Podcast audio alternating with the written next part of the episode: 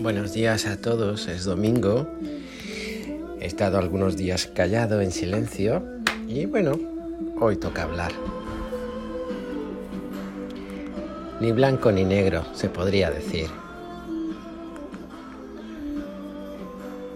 Tengo una tía que es mala, así de sencillo y así de clarito, es mala. Es lo que viene a llamarse hoy por los expertos una persona vírica. Hagas lo que hagas, nunca será suficiente, siempre será malo y sobre todo, y muy importante, siempre tendrá uno la culpa de todos sus males.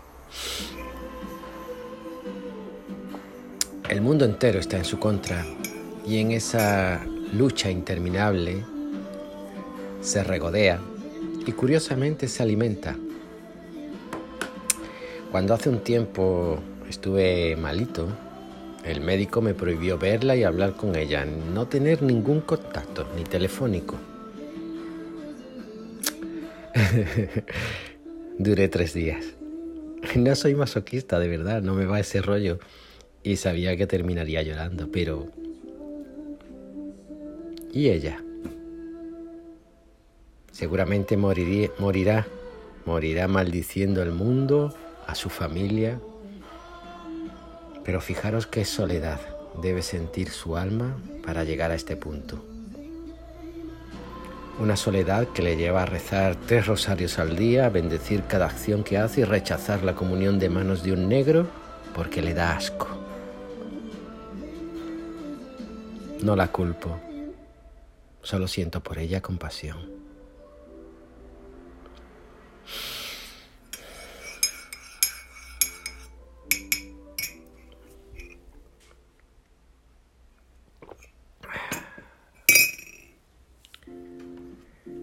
Deben ser hermosas las travesías con Jesús, esas en las que tú y Él os embarcáis sin rumbo fijo, sin tiempo y con el único propósito de la compañía mutua, ¿verdad? Esas en las que la barca y el mar es lo de menos, pues lo demás ocupa todo el ser y la atención. Esas en las que solo existes tú y Él. Deben ser hermosas, sí. poco que oremos hoy tras, las, tras leer las lecturas que hoy podríamos llegar a este punto en el que la disyuntiva entre la palabra y la acción parecen obvia, obvia. Un punto que nos invita a errar, quizás, en nuestra oración. Así que hacer silencio, escuchar y mirar en Cristo. Jesús no distingue entre la acción taumatúrgica y la palabra, entre la repartición de panes y peces, como veremos próximamente, para calmar el hambre, y las enseñanzas. Ninguna de las dos es un caramelo para la otra, ni una está supeditada a la otra. Ninguna se ofrece como reclamo para sembrar la otra. Y es que en Jesús, y por lo tanto en todos nosotros, quizás las dos vayan unidas, sean inseparables, casi diría yo, y permitirme la expresión, indiferenciables. Quizás porque hoy Jesús nos da la clave a todos, a los sacerdotes, a los profetas, a los religiosos, a los laicos, a los que ni fu ni fa, a los que de la religión a medida, a los que creen y a los que no creen. La clave es la compasión la compasión como motor y germen, motor y germen de la vocación. Porque quizás la vocación del sacerdote, por ejemplo, no resida en su amor a la iglesia, en una vida educada en la tradición y la doctrina, en eso que llaman la llamada como algo excepcional que se intuye viene de Dios, etc. Quizás la vocación sacerdotal y la de cualquier hijo de Dios resida en la compasión. Una compasión que para que sea motor de vida debe ser antes recibida. Y para recibir la compasión, ay amigo mío, para recibirla debes permitir a Cristo alojarse en esa vergonzosa herida que no cierra, en ese hiriente tajo que no deja de supurar, en esa escondida llaga que hasta tú rechazas asqueado. Y es que, amigo mío, Cristo solo y únicamente puede alojarse y habitar en tu fragilidad. A esto, a esto se le llama dejarse compadecer por Cristo, dejarse amar por Él. Es decir, recibir misericordia. No es fácil.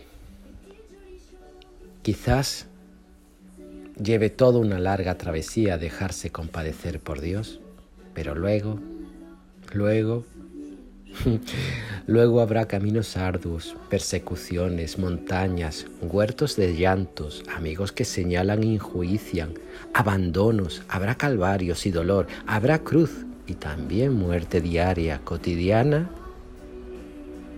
Habrá todo esto y más. Pero ¿sabéis qué? Habrá fidelidad y por ende resurrección. Fidelidad, fijaros, de Dios a ti y de ti a Él. La compasión, es el motor que desecha los tradicionalismos, las doctrinas vacías de humanidad, el catecismo como ley, la iglesia como ideología.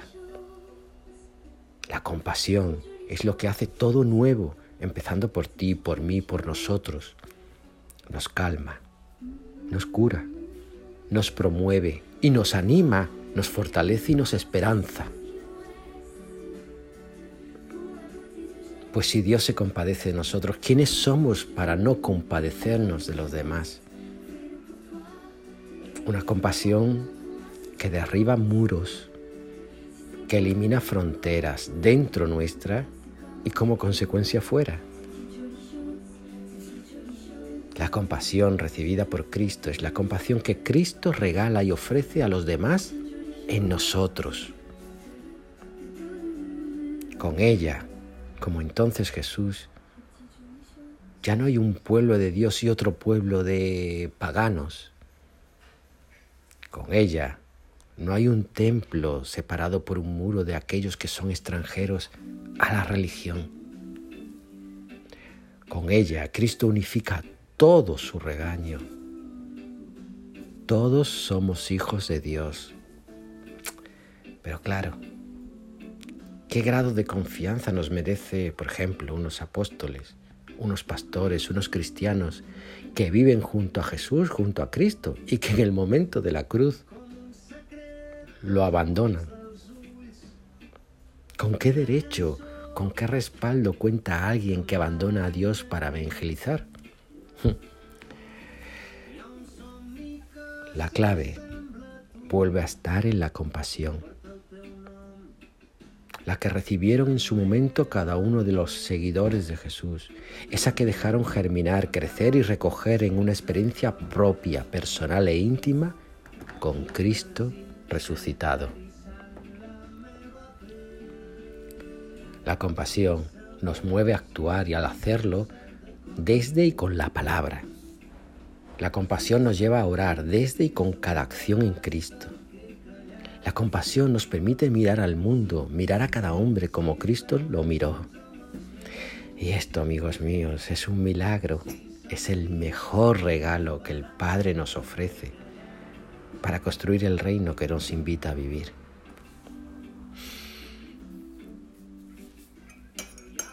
En la espiritualidad cristiana